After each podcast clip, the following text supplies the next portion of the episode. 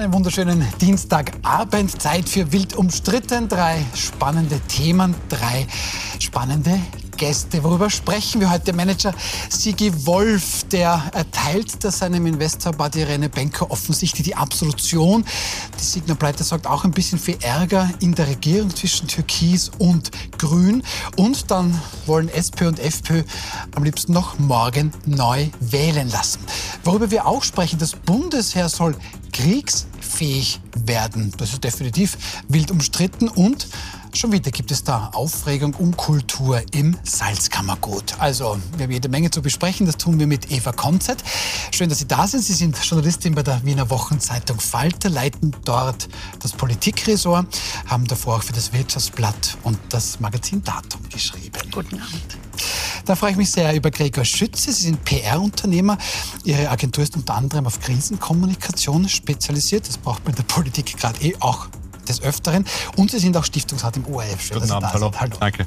Und Hans Ma ist bei uns Medien Zampano. Bei Ihnen passt es wirklich. Sie waren bei der Kronenzeitung, bei RTL, bei Premiere, hatten Ihre eigene Firma. Da haben Sie Formel 1-Star Ralf Schumacher als Manager betreut. Darum beneide ich Sie sehr, muss ich sagen. Und Sie betreiben aktuell sehr erfolgreich Ihren Foodblog Der Hans. Schön, dass Sie da sind. Unser erstes Thema. Manager und Investor Sigi Wolf bricht da im ATV-Interview für seinen angeschlagenen Freund Rene Benko die Lanze. Und Sigi Wolf teilt da auch kräftig aus gegen die Medien und gegen die, die aus seiner Sicht allzu schadenfroh sind. Eigentlich sollte man einmal nachdenken, was der Mann für Österreich, für die österreichische Bauwirtschaft gemacht hat, was er eigentlich auch als Investor in diesem Land gemacht hat. Und wenn man natürlich als junger Mann dann doch ein Problem hat, das ja nicht einmal eine Eigenverschuldung ist. Und äh, wir wissen ja, wo die gesamte Immobilienbranche heute steht, dann sage ich, ist es fast ein bisschen beschämend. Und äh, vielleicht sollten sich manche Leute an der Nase nehmen, die Klomuschel versteigern vor jemandem, der 9 bis 10 Milliarden jedes Jahr für die Bauindustrie, für die Bauarbeit im Land äh, investiert hat. Sagt Sigi Wolf, Eva Konzert, Sie beschäftigen sich sehr, sehr intensiv mit der Signa-Pleite. Ähm, da hört man schon immer wieder, ja, Wirtschaftslage. Benko hat im Grunde Pech gehabt. Was halten Sie dem entgegen? Können Sie dem was entgegenhalten?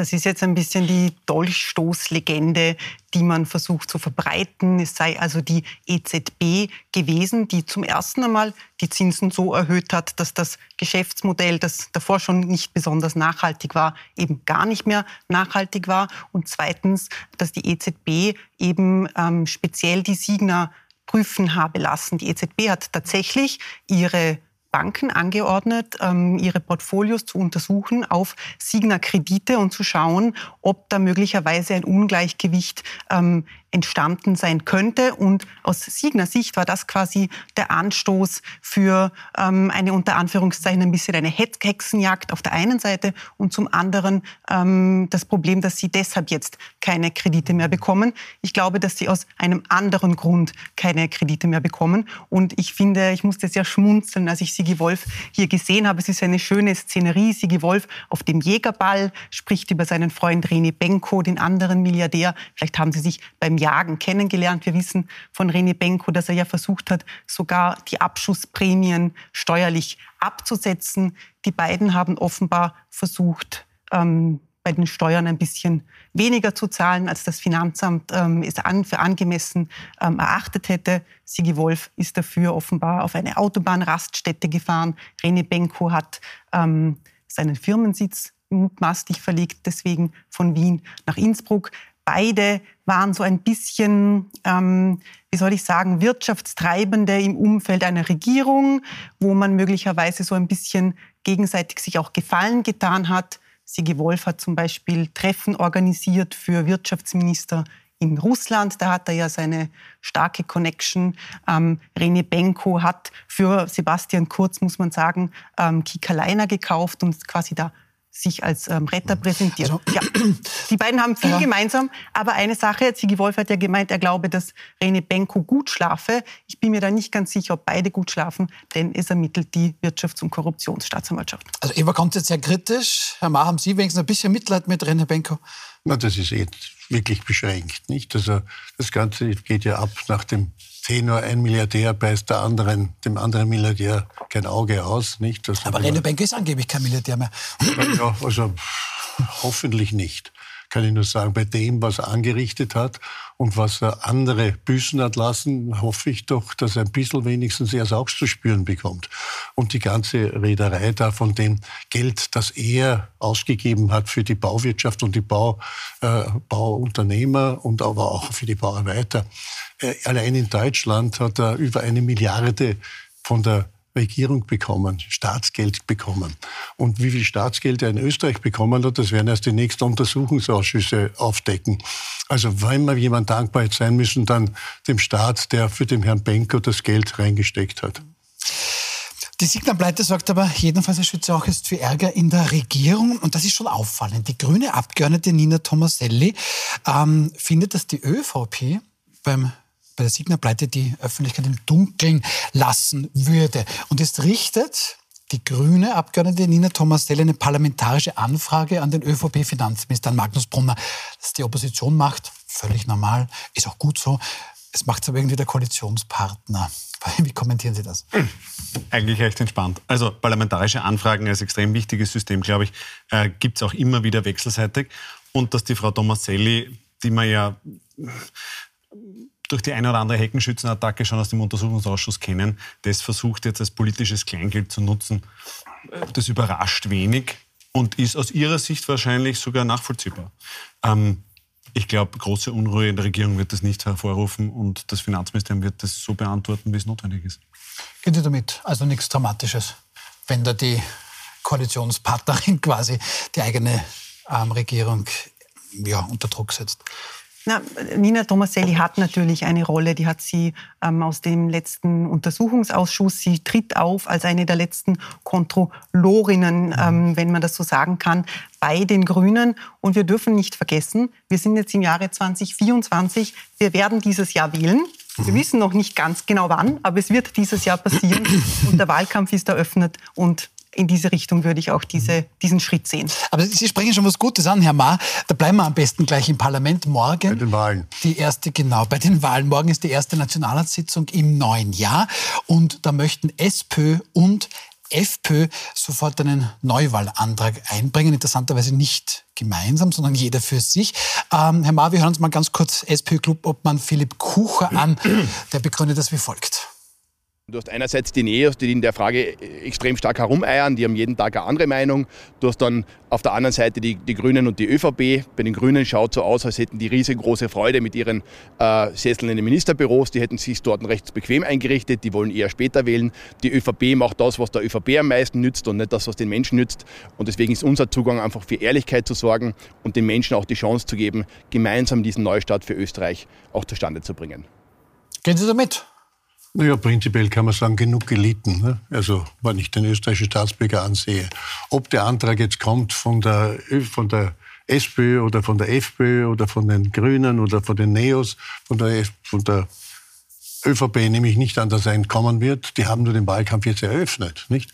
Und wenn man einen Wahlkampf jetzt schon frühzeitig eröffnet, dann würde ich sagen, dann sollte man auch frühzeitig wählen weil alles andere macht ja keinen Sinn.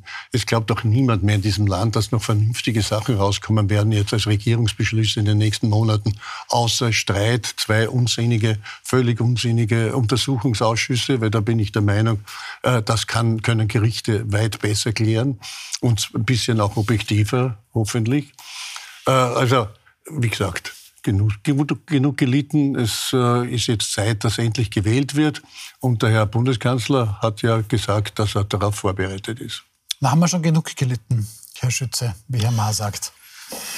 Ich glaube, das muss jede Österreicherin und jeder Österreicher selber beurteilen. Ich, ich glaube, ein paar Dinge muss man festhalten, auch für morgen, für die Parlamentssitzung. Das eine ist, dass die Opposition Neuwahlanträge, das ist wahrlich ja nicht der erste in dieser Koalition, die, die mittlerweile schon recht lang gedient ist, dass die das nutzt, Wunderbar. Passieren wird morgen gar nichts, das wissen alle Beteiligten an diesem Tisch.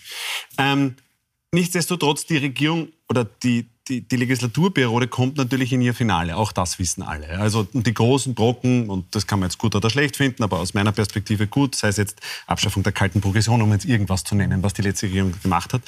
Die großen Brocken jedenfalls, die sind alle erledigt. Das Regierungsprogramm ist, was man hört, ungefähr zu drei Viertel abgearbeitet. Und die Frage ist, okay, was kommt noch? Ja, lieber Hans-Mar, damit hast du recht. Der Kanzler betont, er will bis zum Schluss arbeiten. Der Plan ist so. Ob das denn dann hält und ob man diesen Plan nicht gemeinsam revidiert, das wissen wir alle nicht. Wir haben in diesem Studio schon ein paar Mal darüber diskutiert, dass wir den Blick in die Glaskugel nicht treffen können.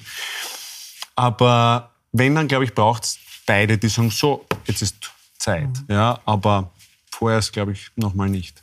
Wobei ich schon finde, dass diese Neuwahlanträge auch mit diesem genug gelitten, das muss jeder selber entscheiden, ob wir genug gelitten haben. Aber es ist immer so eine Art, auch eine Art Fake-Katharsis. Wir wählen jetzt neu, mhm. dann wird alles anders, dann wird alles besser. Mir fehlen hier auch irgendwie die Inhalte. Also ich kann natürlich jetzt als Oppositionspartei, und da gebe ich Ihnen völlig recht, kann ich diese Neuwahl, ähm, diese Drohgebärde der Neuwahlen, die kann ich jederzeit zücken. Das ist so ein bisschen wie ein Messer. Je öfter ich damit schneide, ähm, umso stumpfer wird es. Mhm. Aber was ist denn eigentlich jetzt die inhaltliche Perspektive? Und ich finde, da hat die SPÖ in der letzten Woche eine sehr, sehr große Chance verpasst. Mhm. Sie sagen jetzt, Neuwahlen möchten wir unbedingt, weil wir haben genug gelitten. Wir hatten eine Kanzlerrede vergangenen Freitag und ich verstehe nicht, warum die SPÖ diese Kanzlerrede nicht für sich genutzt hat und gesagt hat, ähm, wir präsentieren den Herrn Babler als den Herausforderer mit den und den und den und den und den Punkten. Das ist unser Programm für dieses Land. Das war nicht. Ja, aber vielleicht, weil er kein Herausforderer ist. Also das muss man ehrlicherweise genauso sagen. Der Bundeskanzler hat sich extrem klar inhaltlich positioniert und das, was dem Herrn Babler einfällt, ist Verarsche.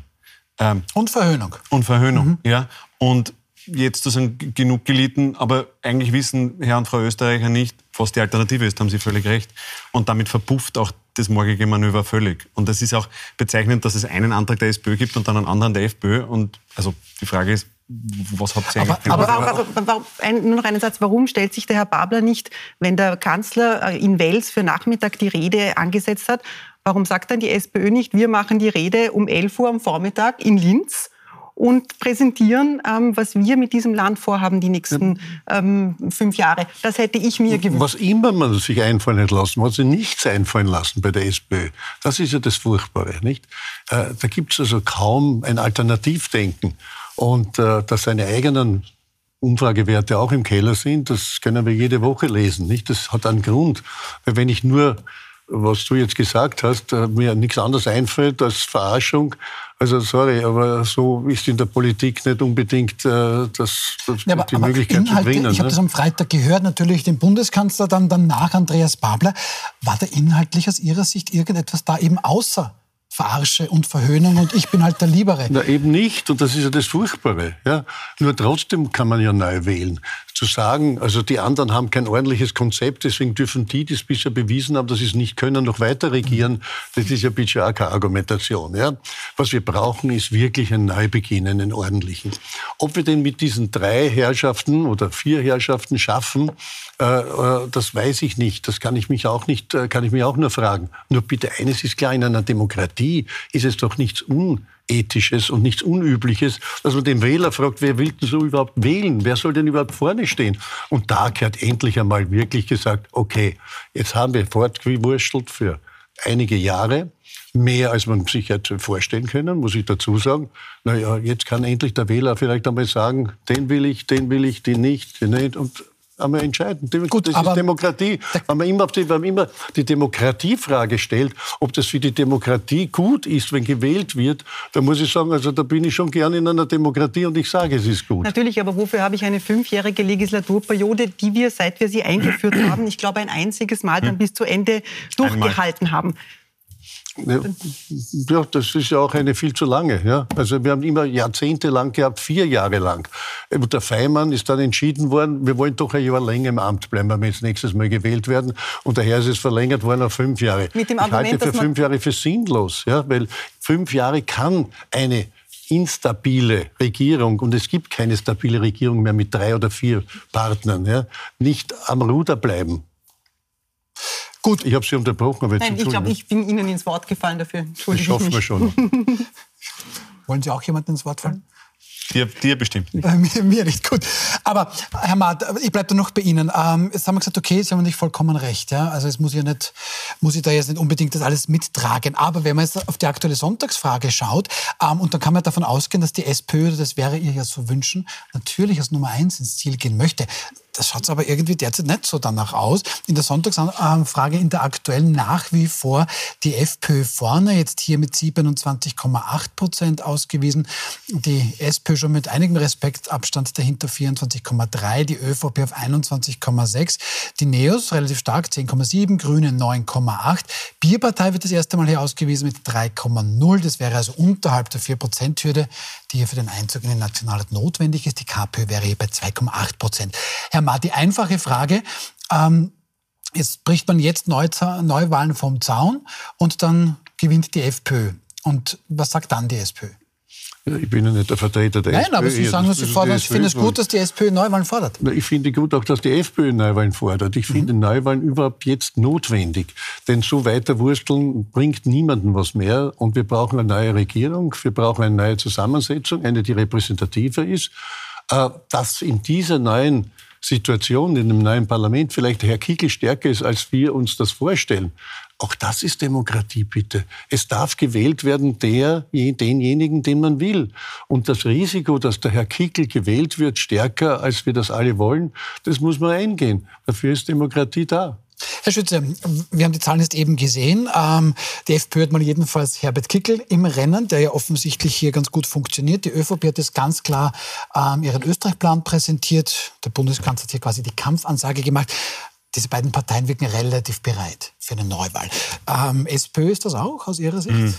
Nein, äh, weiß Gott nicht. Und äh, man hat in den Zahlen auch, glaube ich, ganz gut gesehen, das Antreten der Bierpartei mhm. hat in der Löwelstraße ein ganz schönes Erdbeben verursacht. Also was man hört, haben die mit dem einfach nicht gerechnet. Und wenn man sich äh, mit Experten unterhält, dann wird, wird klar, ungefähr zwei Drittel ähm, der potenziellen Bierparteiwähler kommen eher aus dem SPÖ-Klientel, mhm. ein Drittel aus dem, aus dem Pool der unzufriedenen Protestwähler, die eigentlich Richtung FPÖ gehen würden, mhm. ja, aber zwei Drittel klar aus, ähm, äh, aus der SPÖ. Problem eins. Problem zwei, das Erstarken der KPÖ.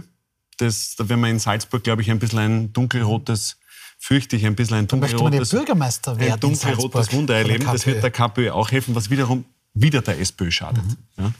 Und damit ist, glaube ich, bei der SPÖ ziemlich Feuer am Dach. Ähm, und das ist vielleicht sogar ein bisschen eine Flucht nach vorn, mhm. weil der Herr Vlatzny sucht erst gerade Geldgeber, versucht mhm. sich dementsprechend aufzustellen.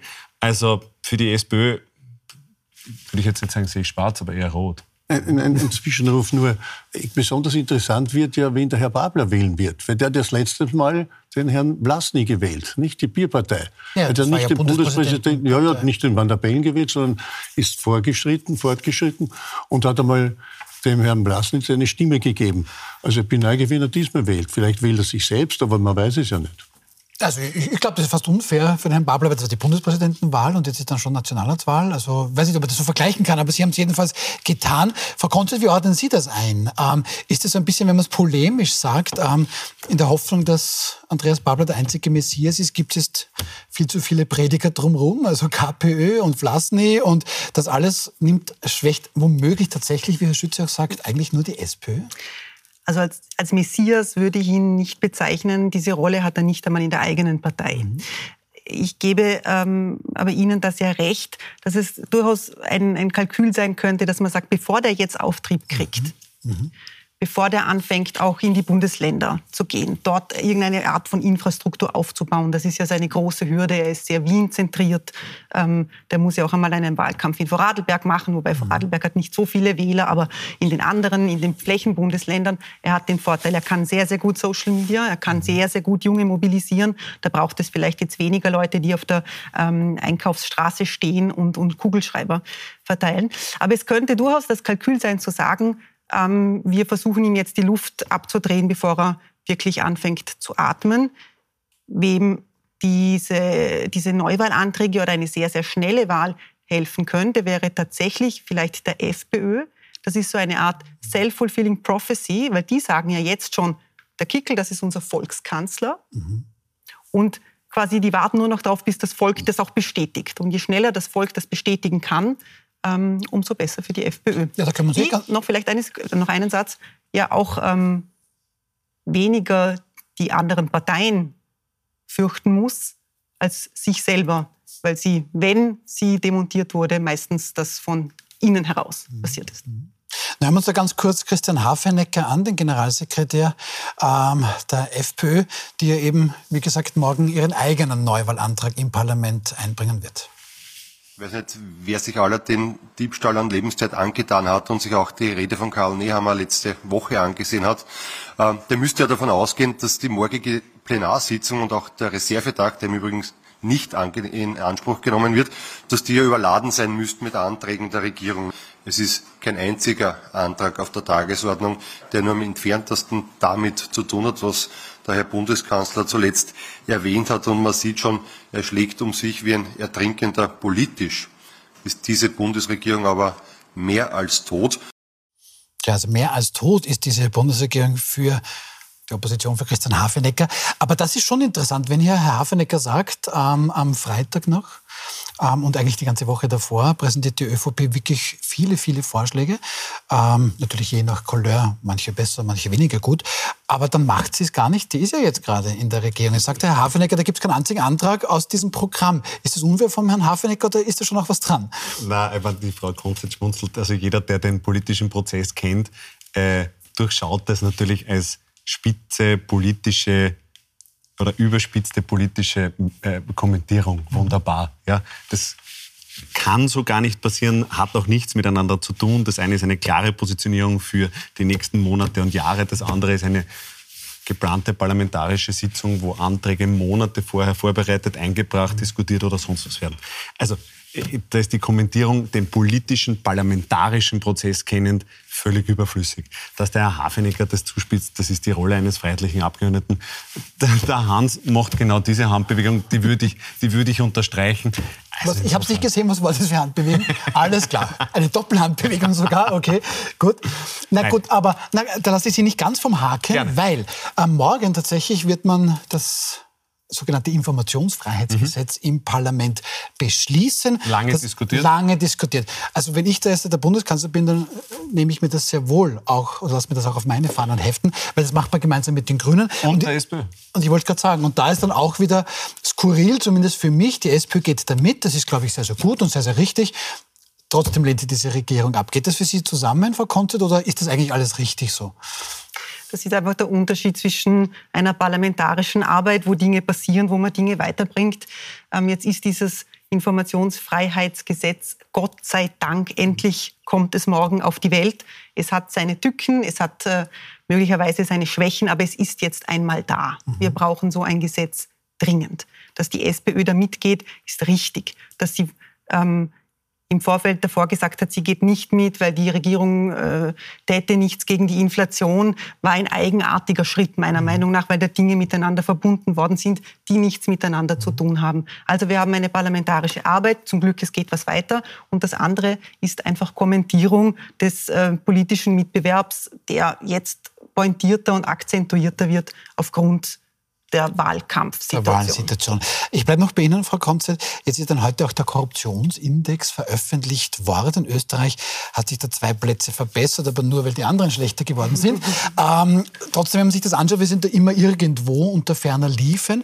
Ähm, und da stellt sich dann schon die Frage, das hört man eigentlich von Jahr zu Jahr, sind wir so korrupt in diesem Land, wie es dieser Index nahelegt? Und wenn ja, wer ist korrupt? Ich finde, man muss ein bisschen aufpassen und das Ganze ein bisschen differenzieren. Wenn man von Korruption spricht, dann hat das in der Bevölkerung hat man immer das Gefühl, da kommt irgendjemand mit einem Kuvert, ja. ähm, um sich einen Vorteil zu verschaffen. Ich habe lange in Osteuropa gearbeitet, ich habe dort gelebt, ich weiß, was es heißt, wenn man nur einen Führerschein bekommt, wenn man die entsprechenden Noten irgendwie noch dezent oder irgendwie unter der Hand rüberschiebt. Ich habe das nicht gemacht. Ähm, das sind aber ähm, das sind Zustände, wie sie in Österreich nicht sind. Das muss man, mhm. finde ich, ganz mhm. klar festhalten. Was aber in diesem Land passiert, und das sage nicht ich, sondern das sagen langzeitige Beobachter und Menschen, die auch in diesem System drinnen sind, ist eine schleichende ähm, Entwicklung, da gibt es diese Netzwerke, ähm, die einander zuspielen, den Ball, ähm, die füreinander da sind. Das hat zum einen vielleicht ein bisschen damit zu tun, da können Sie weniger etwas dafür, diese Netzwerke mit der politischen Topografie des Landes, wo alles unglaublich konzentriert ist auf Wien. Und in Wien ist noch einmal alles unglaublich konzentriert auf die Wiener Innenstadt. Und in der Wiener Innenstadt findet man wahrscheinlich auch noch Orte, wo es besonders konzentriert funktioniert. Aber wenn man ordentliche Steuererklärung machen muss, dann muss man dann lieber gehen nach Innsbruck. Ne? Das, das geht besser in der Maria, mit einem Sitz in der Maria-Theresienstraße. Ähm, und also weil, weil, Herr Benko das mutmaßlich getan hat. Deshalb. Nicht mutmaßlich, er hat es getan. Stimmt, er hat es er hat's verlegt. Warum er das getan hat, wissen wir, glaube ich, das wissen wir nicht. Genau. Mhm. Ähm, und es gibt aber eine Entwicklung, die ein bisschen Sorge macht, und das ist ähm, eine, eine Aufladung der Verwaltung mit, ähm, mit politischem Personal. Ich glaube, das ist ein tatsächliches Problem, wenn in die Ministerien, in die Verwaltung mehr und mehr Menschen kommen, die politisch besetzt worden sind, die ähm, möglicherweise nicht die notwendige Qualifikation mitbringen, die vor allem die Loyalität immer dem gegenüber haben, der sie in dieses Amt reingehieft hat. Und das sage ich jetzt nicht irgendwie aus meinem Bauch heraus, dafür gibt es Zahlen. Ähm, jeder zweite Sektionschef in Österreich hat mittlerweile eine Vergangenheit in einem Ministerkabinett. Das heißt, er war davor im persönlichen Stab eines Ministers oder einer Ministerin. Da werden die Leute aus den Kabinetten in die Verwaltung hineingebracht. Das schwächt die Ministerialbürokratie. Das ist das Rückgrat dieser, unseres Staates mhm. letztlich. Und das ist das noch viel größere Problem möglicherweise ist, dass man Menschen dort auch unter Anführungszeichen ähm, karrieretechnisch versorgt. Ich äh, hatte eine Zeit lang das Hobby, mir regelmäßig das Organigramm des Finanzministeriums anzuschauen. Und da gab es ganz, ganz viele offene Gruppenleiter. Müssen schon zum Punkt kommen, ja, ja. Und auf meine Frage, warum die denn nicht nachbesetzt werden, war intern die Rede, naja, wir müssen noch die Leute aus dem Kabinett von Gernot Blümel versorgen. Die kamen also vom Kabinett in die Verwaltung hinein. Okay, haben wir einiges gelernt. Vielen herzlichen Dank, Eva Kontet an der Stelle. Und wir schauen zu unserem nächsten Thema. Das Bundesheer, und da muss man zweimal hinhören oder auch zweimal lesen, soll tatsächlich wieder kriegsfähig werden. Insbesondere, wenn man sich die aktuellen Bedrohungen ansieht, wie das Bundesheer anlässlich der Präsentation des sogenannten Risikobildes 2024 ausführt.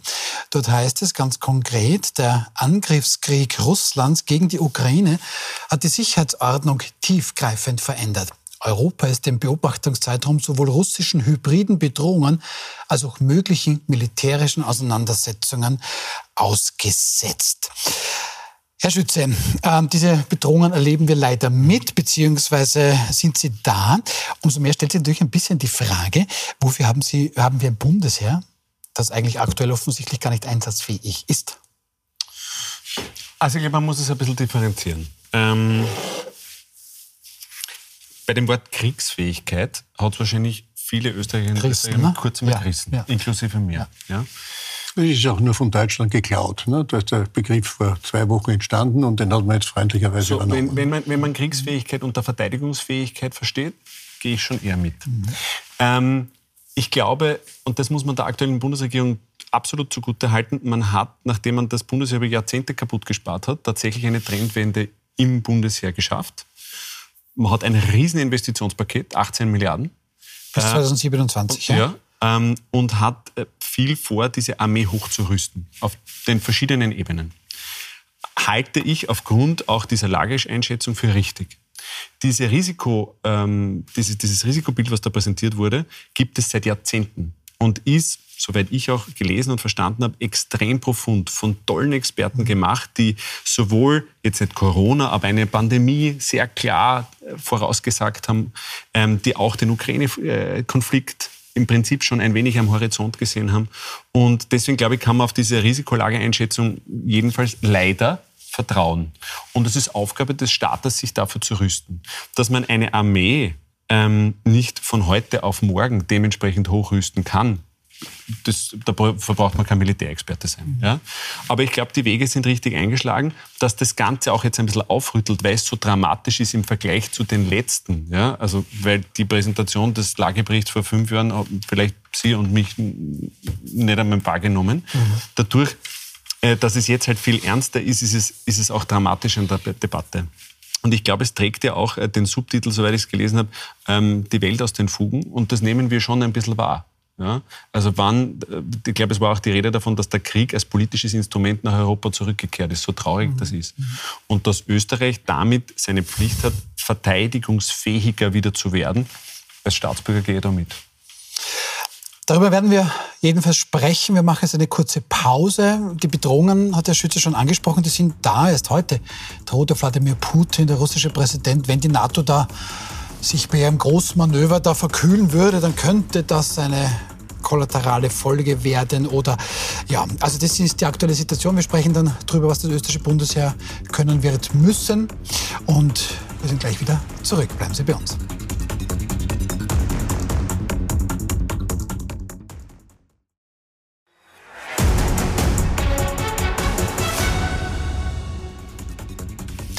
Willkommen zurück bei Wild umstritten. Das österreichische Bundesheer muss wieder kriegsfähig werden. Seit gestern geistert dieser Begriff da durch die Republik und sorgt schon für interessante Diskussionen. Gregor Schütz hat eben gesagt, vielleicht wäre verteidigungsfähig ein bisschen ein besseres Wort gewesen. Hans Maas sagte, das hat man jetzt von den Deutschen genommen, weil die wollten ja plötzlich wieder kriegsfähig sein.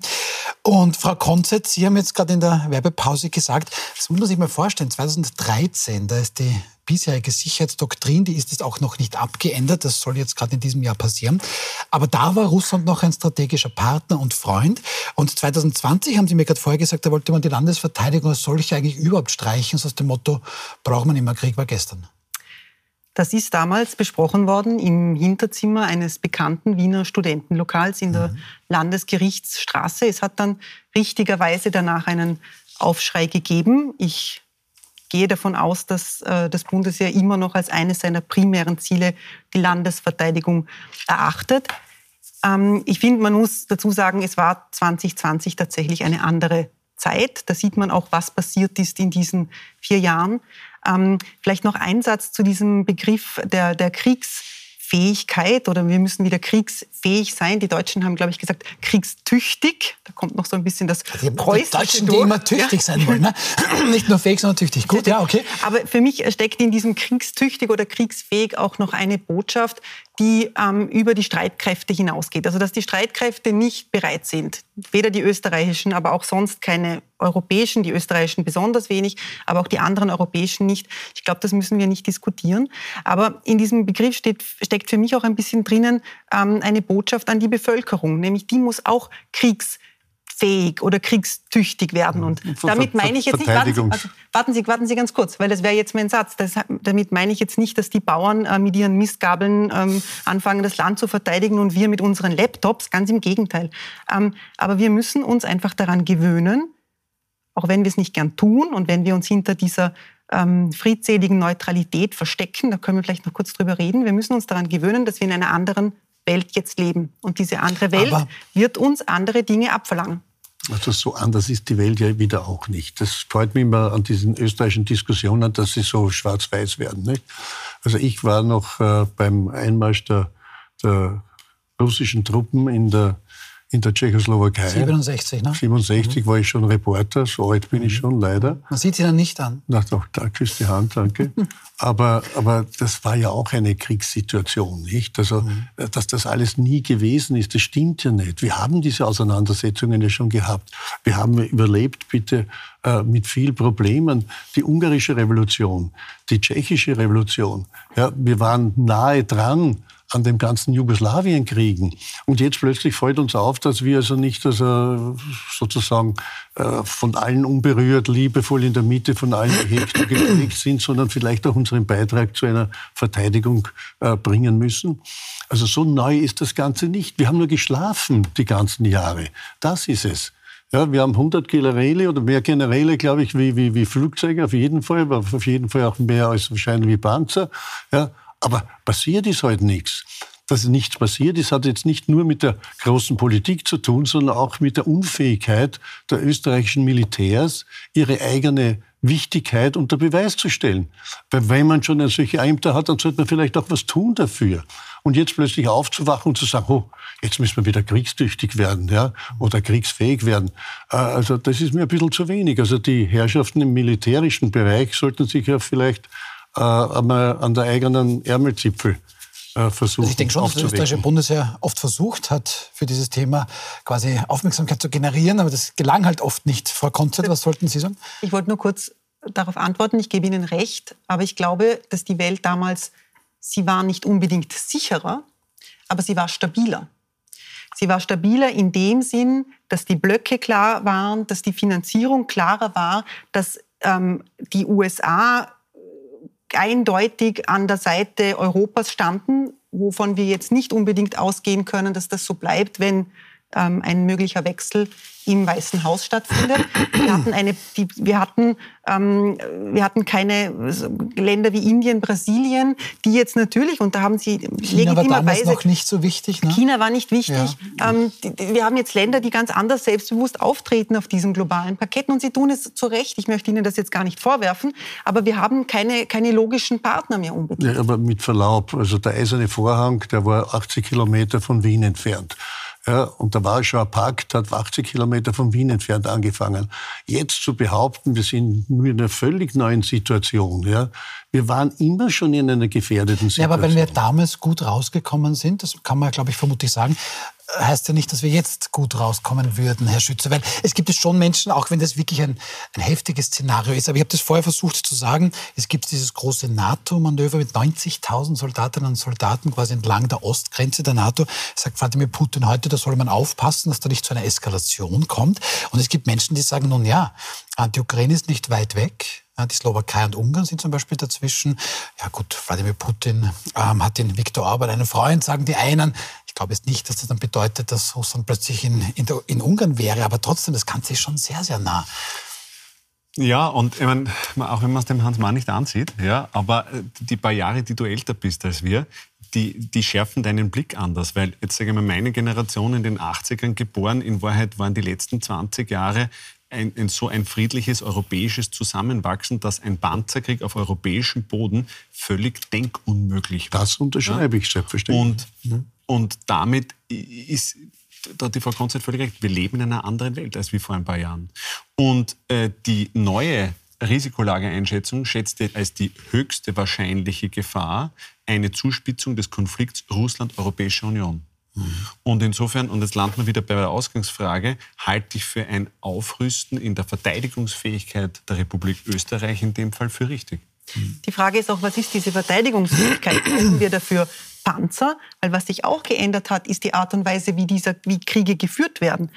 In der NZZ war ein fantastischer Artikel darüber, wie die Schweizer Armee sich darauf vorbereitet, dass grüne Männchen ohne Hoheitsabzeichen kommen in den Kanton Thurgau, den kennen wir alle nicht, aber dort sitzt die SWIFT-Zentrale. Also über Thurgau, über mhm. wahrscheinlich ein Hochhausgebäude werden alle Online-Zahlungen abgewickelt. Und die Schweizer Armee spielt Szenarien durch, was passiert, wenn dieses Hochhaus gekidnappt oder ähm, gehijackt wird von grünen Männchen, wie wir sie in Europa ja schon einmal gesehen haben auf der Krim.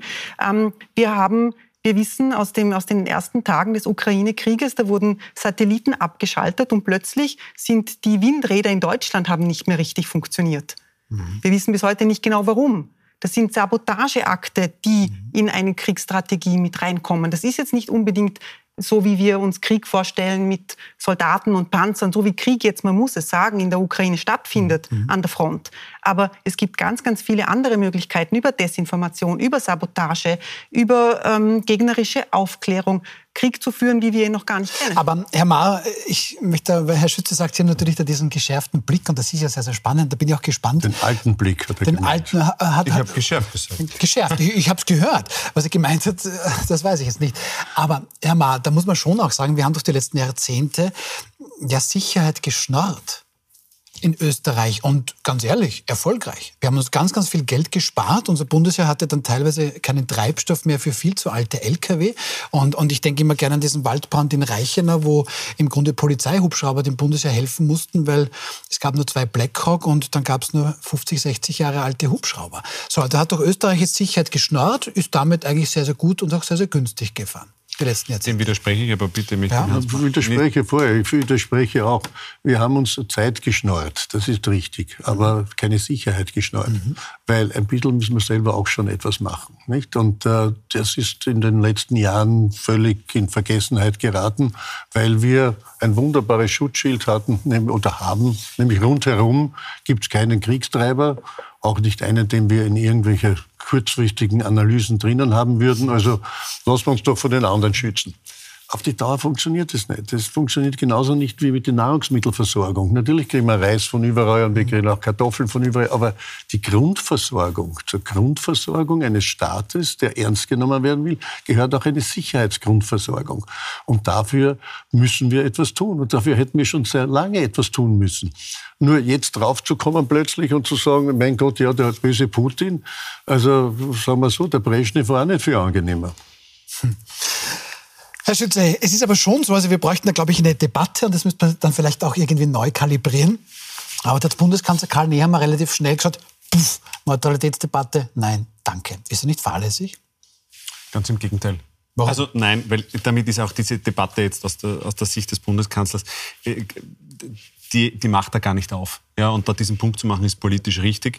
Ähm, erstens, die Neutralität ist in der, in der österreichischen Bevölkerung, glaube ich, ein besonderes Herzensthema. Das ist den Österreichern und Österreichern wichtig, positiv besetzt.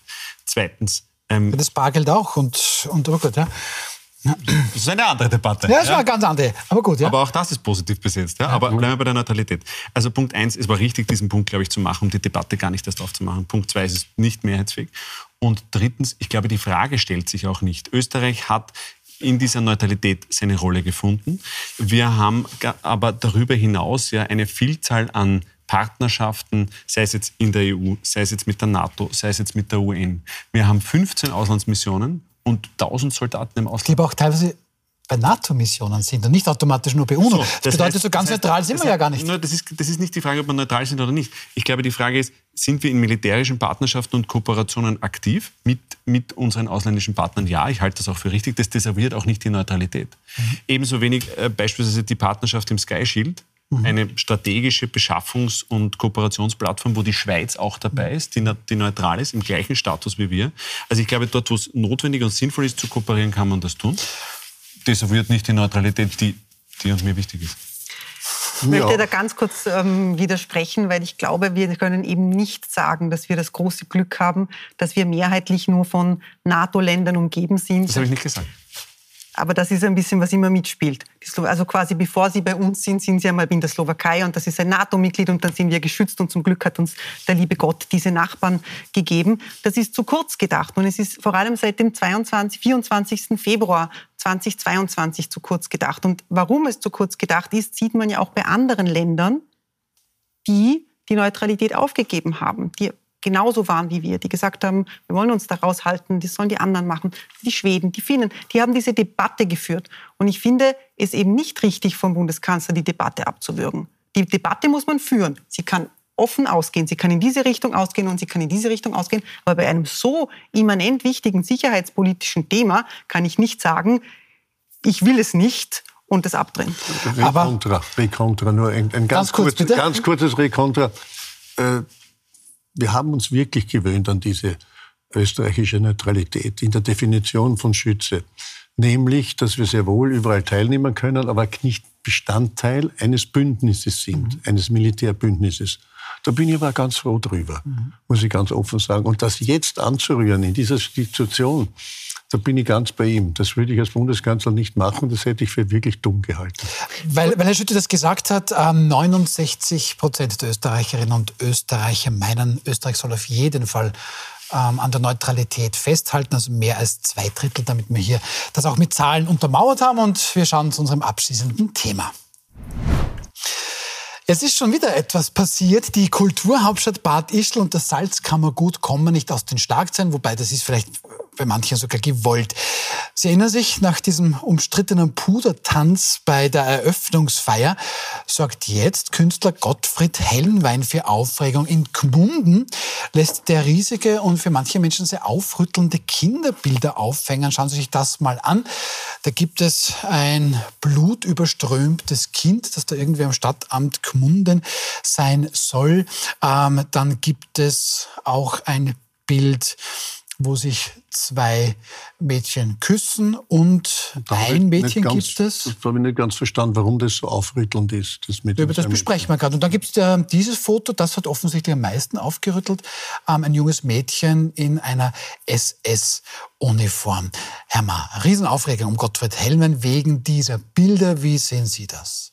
Na, es ist schön, dass man ins, äh, in, nach Alterssee und nach Gmunden und in das ganze Ausseerland fahren kann. Da, da lebt man noch so wie vor 50, 60, 70, 100 Jahren. Und deswegen fährt man hin auf Sommerfrische. Nicht? Geistige Sommerfrische ist vielleicht nicht so ganz angesagt. Weil diese Diskussion, die wir jetzt führen, äh, die haben wir bitte vor nunmehr 30, 40, 50 Jahren geführt. Es kommt schon wieder der scharfe Blick, der Geschäfte. Nicht der scharfe Blick, aber das Alter bringt mit sich, dass man vielleicht ein bisschen weiter nach hinten auch noch schauen kann ja, und dabei war. Und dabei war zum Beispiel Gottfried Hellenwein hat seine erste große Ausstellung gemacht im Wiener Pressehaus. Ich war damals Jungjournalist, der Herr Dichand hat das Ganze veranstaltet. Es gab wilde Proteste von Seiten des Betriebsrates, denn seine Bilder waren damals auch nicht anders. Das waren die Mädchen mit Zahnspangen und die Kinder mit Zahnspangen und so weiter. Also alles äh, wirklich provokant. Und die mussten damals abgehängt werden. Aber das war 19, wenn ich mich recht erinnere, 1971, 72, ja. Dass wir jetzt 50 Jahre später ein, äh, sozusagen einen Relaunch, diese Empörung finden, finde ich schon ganz beachtlich und dafür liebe ich das Salzkammergut. Okay, es gibt aber schon Leute, die sagen, ja, aber warum denn irgendwo mit Kindern? Und wenn die da zwei Mädchen küssen, dann ist das ja alles fein. Aber Blut überströmt und ist das jetzt Kunst? Was denken Sie, wenn Sie diese Bilder sehen? Ich denke mir, es ist einfach nicht an mir zu urteilen, ob mhm. das Kunst ist oder nicht. Äh, ich bin da völlig bei Ihnen, Herr Ma. Die Aufregung ist, finde ich, ein bisschen, sie wirkt hochgekocht. Mhm. Es ist interessant auch, wo sie geführt wird. Also ich habe mich äh, am Nachmittag ein bisschen ähm, noch äh, herumgeschlagen auf einschlägigen rechts, rechtspopulistischen mhm. Kanälen. Da wird das ganz, ganz groß gemacht. Da wird der ORF ähm, äh, kritisiert dafür, dass er die, die Eröffnung ähm, in Bad Ischl mit den da war dieser Pudertanz, ja, ja. Ähm, übertragen habe und das hätten ja dann Kinder sehen können. Und ähm, es erscheint mir einfach, dass da äh, die Aufregung sehr gewollt ist und, und Aber schauen wir mal ganz kurz rein in diesen Pudertanz, da wurde ja tatsächlich tagelang diskutiert, damit sich jetzt die Rechtsrechten nicht über den ORF, sondern auch über uns aufregen können, äh, können wir das auch mal ein bisschen zeigen. So, das war dieser Pudertanz, der, der der war für viele Menschen das Grausigste, was sie jemals gesehen haben. Ähm, die Künstlerin, die das gemacht hat, glaube ich, kommt auch aus der Region, hat gemeint, ja, jeder Körper ist schön. Und das wollte sie hiermit zeigen. Also das war die große Aufregung, was sie das, gesagt das, das Absurde ist ja nur, alle, die sich aufregen, was den armen Kindern hier zugemutet wird, die haben offensichtlich keine Ahnung, was diese Kinder auf ihren Handys haben, ja, oder womit sie in Verbindung geraten können, ja. Also das halte ich für absolut. Okay. Darf ich noch einen Satz dazu sagen? Ich war vor kurzem im Burgtheater, ja. ähm, Maria Stewart, da stehen ähm, in der Normalbesetzung 30 nackte männliche Komparsen Komparsen. Ich hatte das kleine Pech, dass bei meiner Aufführung sechs an Corona erkrankt waren, da waren es nur 24. Das hat für keine... Hat für, ich hoffe, es gab Geld zurück. Es, nein, es gab kein Geld zurück. Okay. Und ich will damit sagen, im Burgtheater haben wir 24 nackte Männer auf der Bühne und es ist jedem vollkommen egal, weil es einfach Teil einer künstlerischen Inszenierung Ja, aber jetzt habe ich, jetzt habe ich den... In Bad Ischl ist es eine riesige Aufregung. Wir sind 2024. Herr Schütze, ich habe hier, hab hier, hab hier stehen, ähm, in den Unterlagen der Salzkammergut-Festspielwochen steht wortwörtlich, ähm, jetzt wieder zurück zu diesen Hellmann-Bilder, die Bedachtung der Bilder solle gewollt Diskussionen entfachen und werde mit Sicherheit massiv zum Nachdenken anregen, sagt dann der Kommunikationsexperte mit Ihnen, ja, das ist nicht nur mehr Kunst, die ist zum Diskutieren da. Also ich, ich, muss sagen, ich bin ein Oberösterreicher und ich bin ein Kind des Salzkammerguts. Oh. Und ich bin riesig stolz, weil wann gab es denn das letzte Mal so viel Aufmerksamkeit für eine Kulturhauptstadt? Wunderbar, Mission accomplished. Und äh, der Leiter des Kulturresorts des Standards hat geschrieben, kürzlich bei der Eröffnung der Albertina äh, Ausstellung von, Günther, äh, von Gottfried Hellmann, er ist ein Meister der Inszenierung. Und er hat völlig recht. Und es ist genau das jetzt passiert, was es auslösen soll. Debatte, Kontroverse, ob es gut oder schlecht gefällt oder nicht gefällt, das obliegt mir oder uns nicht zu beurteilen. Dass es aufregt, wunderbar. Ich muss nur eines zum Hellwein sagen. Das ist ja nicht nur eine bewusste Provokation, sondern er will ja damit wirklich etwas auch bewirken. Habe nicht bewusste Provokation, nein, nein, nein, Meister der Inszenierung. Ja, ja, das ist ja zweifelsohne. Gar, gar nicht missverstanden. Nur der Hellwein will bewirken, dadurch, dass man schaut, wie viel an Kindern angetan wird, wie die verletzt werden durch die heutige Gesellschaft, durch alles, was rundherum passiert. Er will ja wirklich was aufrühren damit und nicht irgendwelche Gelüste befriedigen, dass man irgendwo Blut sieht. Ja? Nur wenn man diesen kurzen Schritt nicht weitergehen kann, um sich vielleicht einmal zu überlegen, was ein Künstler wirklich dazu äh, gebracht hat, etwas auf die Leinwand zu bringen, dann tun mir die Leute ja leid. Weil man sagen muss, dass...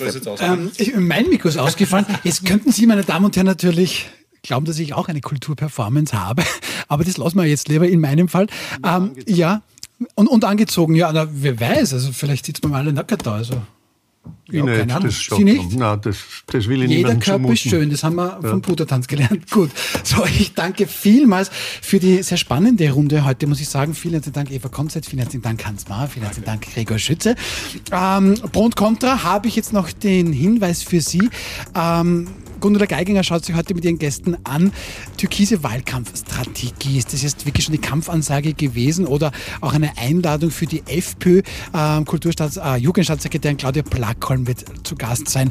Von der SPÖ Eva Maria Holzleitner, Gerald Lorca von den NEOS und von der Kronenzeitung Rainer Nowak. Pro und Contra um 22.20 Uhr auf Puls 4. Morgen um 21 Uhr wieder wild umstritten hier auf Puls 24 mit Matthias Euler-Rolle, mit Staatskünstler Thomas Maurer und der PR-Unternehmerin Silvia Grünberger. Ich gehe jetzt rappen, Ihnen noch einen schönen Abend und wenn Sie wollen, dann rappen Sie mit mir mit. Ne?